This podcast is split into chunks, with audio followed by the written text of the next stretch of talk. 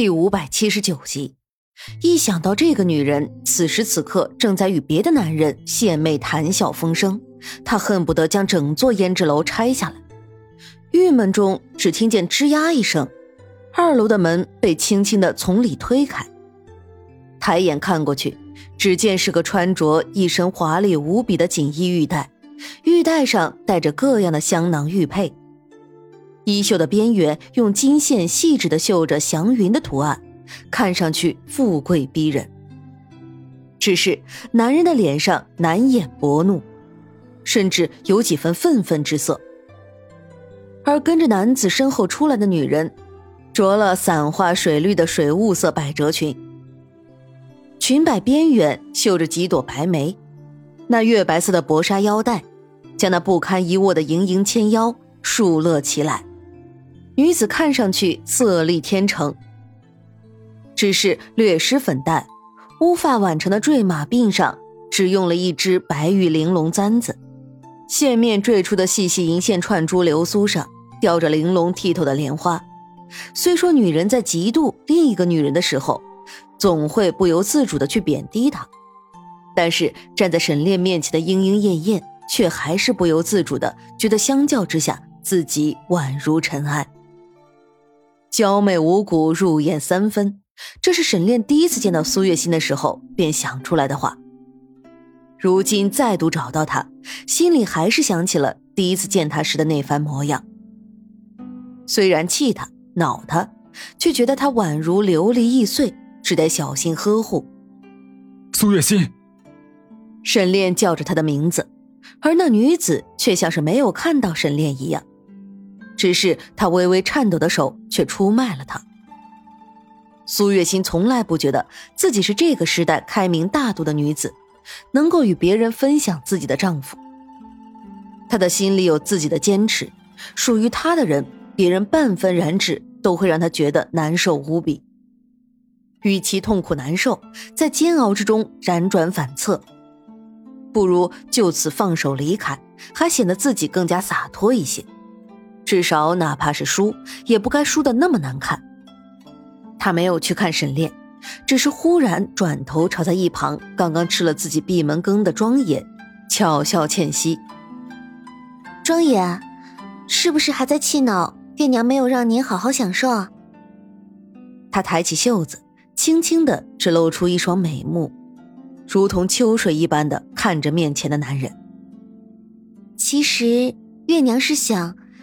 太容易得到的东西，庄爷就该不珍惜了，不是吗？苏月心伸手点在了庄爷的心口。不如庄爷今晚再来，做该做的事情，好不好？美人的话就像是水流淌在心口，酥麻了四肢。庄爷早已经不知道东西南北，原本的抑郁之气早就一扫而空。他连连点头道：“好好。”那我今晚再来，我今晚再来就是了。只是短短几个字，站在楼下的沈炼听得一清二楚，他的脸色瞬间变得铁青阴沉，只是沉声说道：“苏月心，你胡闹够了没有？”庄爷走后不久，苏月心百无聊赖的坐在梳妆台前，铜镜里的女子面容精致，眉目却带着一丝落寞，溜进的小铜炉中。百秀香寂寞的焚烧，好像把余生这么多的时间，通通都燃烧殆尽，只剩下一片又一片的虚无。他从来没有想过自己会来到这个世界，会遇到沈炼。可是，是不是世上的男人薄情的总是占了大多数？即便是像沈炼那样的男人，他百无聊赖的抛下手中的红的鸽子血的宝石链子。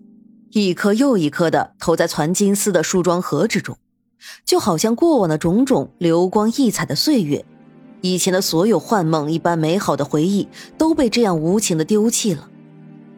他记得之前看过一首诗，说是问君有两意，故来相决。可是他这样的人，注定没有办法好好同他说再见，倒还不如一走了之，干干净净。正想着。眼泪在眼眶中来来回回的打转，隔着月影纱的帘子，窗户似乎被人反动了一下，轻微的响声在安静的房间里格外的响亮。是谁？一阵风吹过去，带着好闻的沉水香的气息，那是沈炼的味道。眼泪再也抑制不住的簌簌而下。男人闯入他的房间，按住了即将起身而逃的苏月心。你就这么不想见我？那墨玉似的眼睛里有失落，有怜惜，有数不尽的让人沉醉其中的爱恋。苏月心多想就这样沉醉下去，让时光再长一点。再慢一点，让这一切全部都静止在此时此刻，就好像心脏这样，就不会哀痛，就好像一切都没有发生过。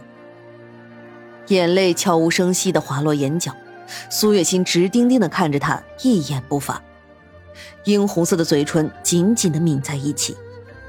你还要折磨我到什么时候？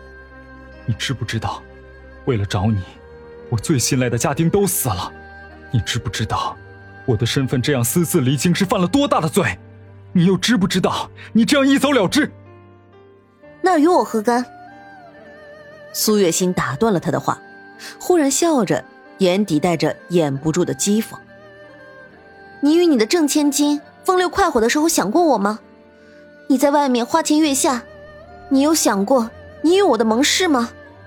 我与你说过。”我从不愿与别的女人共享一个男人。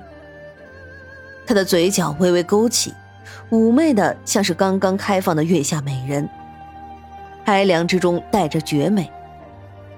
你说我折磨你，你说你为我做了那么多，可是你想过没有，造成这一切的人，该承担这一切责任的人，难道不该是你吗？